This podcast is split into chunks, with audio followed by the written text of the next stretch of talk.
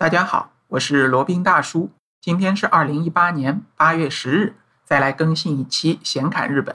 今天呢，想讲一个比较敏感的话题，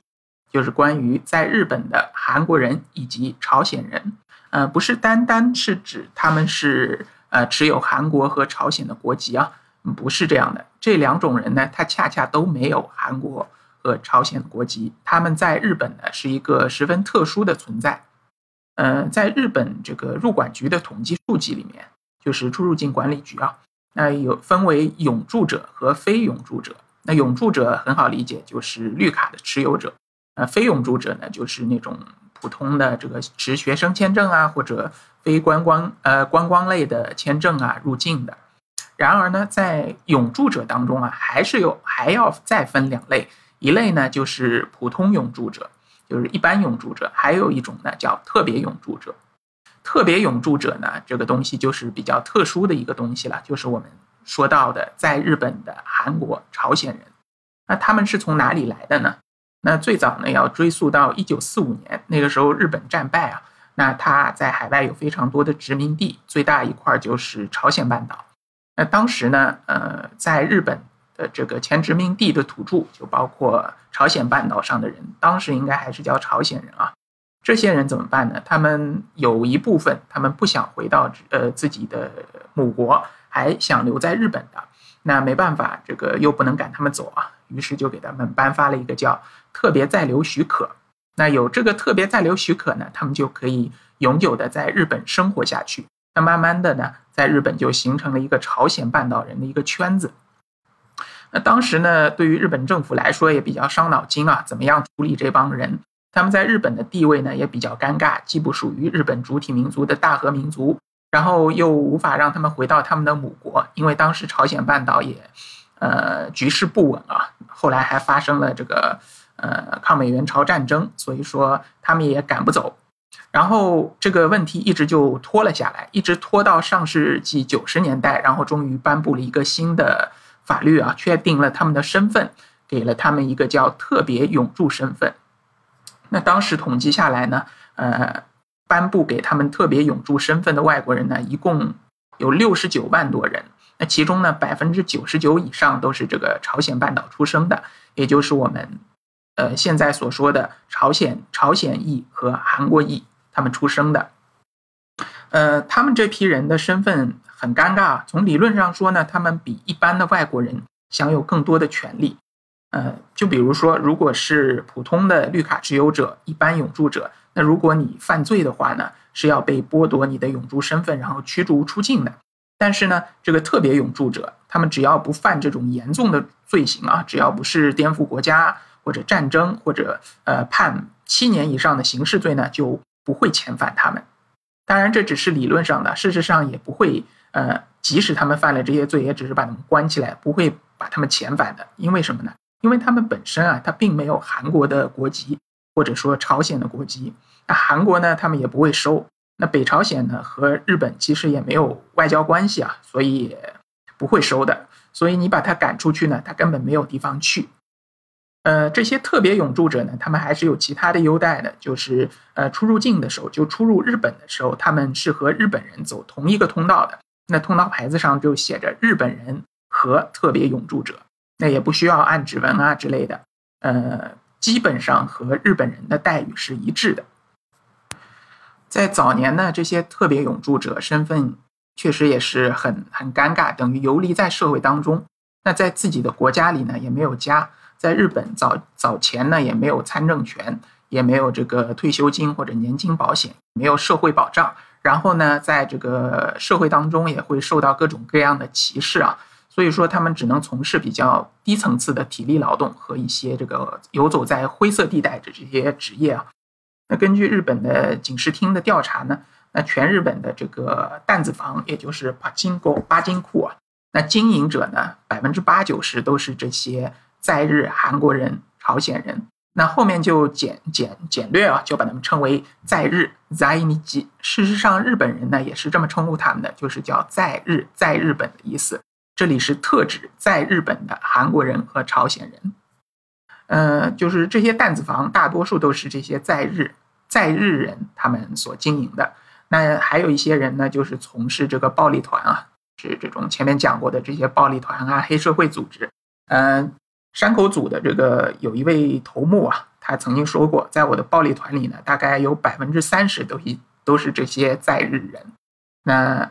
考虑到他们在日本人群当中的比例和在暴力团当中的比例呢，就可以发现他们从事这种呃灰色行业的人还是非常多的。那对于普通的日本人来说，在日人呢，他们的这个这个印象啊，都是不是太好的，一般都和这个色情产业啊、黑道啊、指定暴力团啊、这个肮脏无理呀、这个。呃，动不动就拔拳相向啊，或者说是社会不稳定因素啊，这些词是连接在一块儿的，也无怪呢，他们会受到各种各样的歧视。呃，在日本呢，呃，这个 A V 行业啊，基本上也是在日人他们从事的比较多，大多数的幕后老板呢都是在日朝鲜人、韩国人，所以说很多的日本网民、日本屌丝呢，也常常会嘲笑这些 A V 女优啊，就说他们。把身体出卖给异族人，所谓的异族人就是在日人嘛，因为是不同族裔的。嗯，在在日人呢，这个比如说第一代、第二代，他们是无法隐藏他们的身份的。那第三代、第四代的时候呢，渐渐就和日本这个国家就融为一体，不分彼此了。他们大多数只会说日语，呃，然呃，然后在社会交往当中啊，和其他的日本人在交往的时候呢，绝大多数啊都会隐藏自己的身份和种族。就免得受到各种各样的排挤啊和歧视。那一旦被发现呢，很有可能被这个欺负啊，呃，或者说被排挤。呃，在日本也有不少这样的影视作品是表现表现这样的这个在日朝鲜人受到排挤以及他们的这种生活窘境的。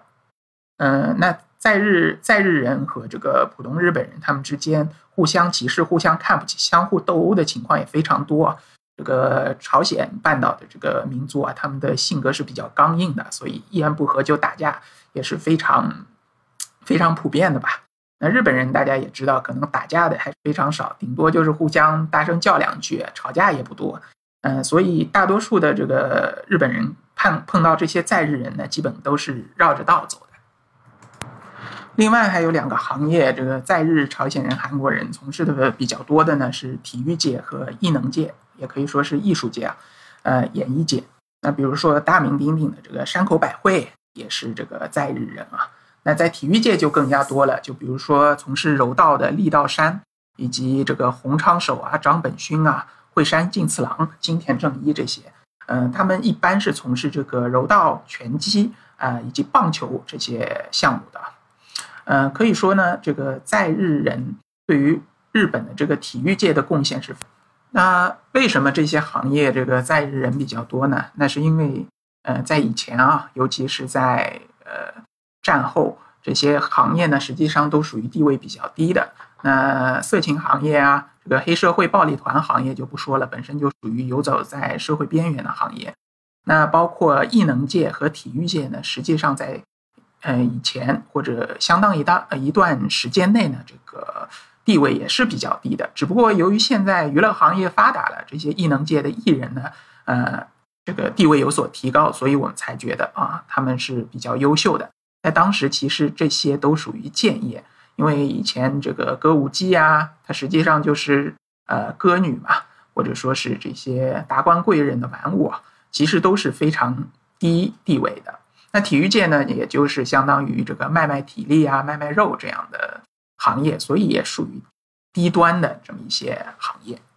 那就相当于前呃，就是可以举例来说，就有点像呃犹太人在欧洲一样啊。犹太人因为在欧洲受到普遍的歧视，呃，不可呃不能从事这个比较主流的活动，比如说不能不能种地，他们不能拥有田产，所以只能从事这些不需要呃土地的这么一些行业，比如说商业啊，比如说金融业啊。后来呢，因为这个两个行业又突然之间兴盛起来，他们又非常有钱了，所以说犹太人的地位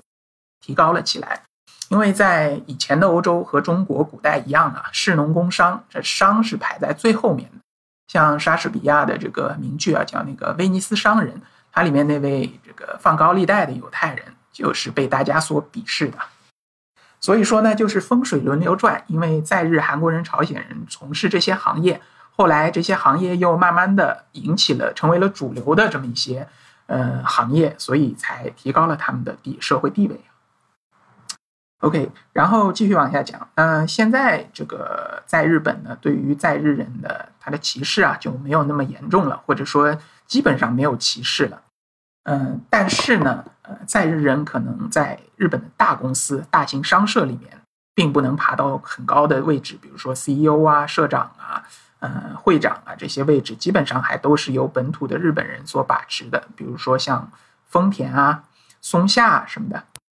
嗯，大家可能都发现了，在日人很多他们的名字呢都已经改成了日本的名字，少部分，比如说像大名鼎鼎的这个孙正义啊，他还是呃像呃这种朝鲜半岛式的命名方式。但是大多数大多数人呢，他为了掩饰他在日人的身份，还都是呃沿用了日本的名字。但是呢，这些名字其实都是有规律的啊，嗯，还是比较有特点的，就是他们比较喜欢用。左右对称的汉字，比如说呢，像田啊、山啊、吉啊这些字，就是左半边和右半边都是对称的啊。然后呢，还喜欢把原来的这个韩国名字嵌在里面，比如说叫金大成的，呃，改成日本日本的名字以后，就可能改成改成叫金田大成，这样就把自己的名字嵌在里面，比较有特点，很容易看出来啊。那呃，经过一些这个调查和这个。呃，统计呢，在日在日人他们的姓比较多的，举一些例子来说啊，金村啊、金田啊，呃，这个高山啊、青木啊、木下、井川、新浦、西园这样的，还有叫张本的，不过张本是另外一回事了。还有木村啊、岩本啊、和田啊、安田这样的是在日人用的比较多的名字。呃，还有一点呢，在日人呢，他实际上并不算是加入了日本国籍。只是一个在特别在留人员，呃，他护照上面的名字呢，还是他原来的呃朝鲜的韩国的名字，但实际上大部分的这个在日人在日本生活啊，他都会取一个日本名字，即使他官方的名字还是这个日本韩国呃，就是那个韩国朝鲜的这个名字，但是他这个日本名字在平常呃可以自己在日常生活中使用的，那护照上还是原来的名字啊。在日本发行的其他的证件上，他可以给自己起个随便起个名字，比如说叫本田一郎。那呃，日本呢对这个也是有有比较宽容的一些政策的，比如说他的健康保险、银行卡、信用卡全部可以用这个本田一郎这么一个名字。那只要他自己不说，旁人也基本都不会知道他这个在日人的身份。那只有这个驾照是比较特殊的，它上面的名字必须要和护照上的名字对应起来，那只能写原来的名字。所以说呢，在日本，你只要不给别人看你的护照和你的驾照呢，你完全可以装作是一个正正宗的日本人，而不暴露自己是在日人的身份啊。那当然了，有不少这个在日人，他可以把自己的特别永驻身份。换成日本国的国籍啊，就称之为规划。那规划以后呢，他所有的身份、所有的证件都完全都是日本的名字了，那就完全脱离了这个在日人的身份。当然，他作为血统来说，或者作为一个追溯来说，他仍旧在一定程度上还是在日人。但是呢，他的后代，他后代的后代，可能就可以逐渐融入这个日本的主流社会了，就不会再被人用异样的眼光所看了。那想要识别出这个在日朝鲜韩国人呢，其实呃也比较方便的。你可以看他们的脸，他们的五官特征还是比较有朝鲜半岛呃特色的，比如说颧骨比较高啊，眼睛比较细小啊，单眼皮居多啊这样的。因为日本人他的人种啊和朝鲜半岛还是有所差别的，他主要是这个来自于呃北方的这个绳文人，嗯，然后和来自这个中国大陆以及朝鲜半岛的弥生人。混血以后，呃，产生的人种啊，所以说，呃，外观特征还是比较有较大的差异的。而日本人比较眼睛还是比较大的，说双眼皮居多，因为那个绳文人他们还主要是双眼皮的，有这个矮黑人的血统啊，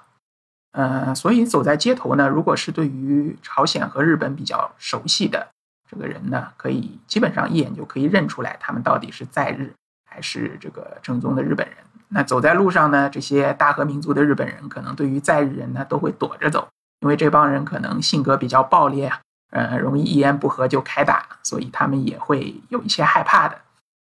好，那今天就讲一下这个在日朝鲜韩国人的这么一些事情啊，大家如果对这个有兴趣的，可以自己去研究一下，就不要来联系罗宾了。好了，那今天的这一期显侃日本呢，就先到这里，我们下期再聊。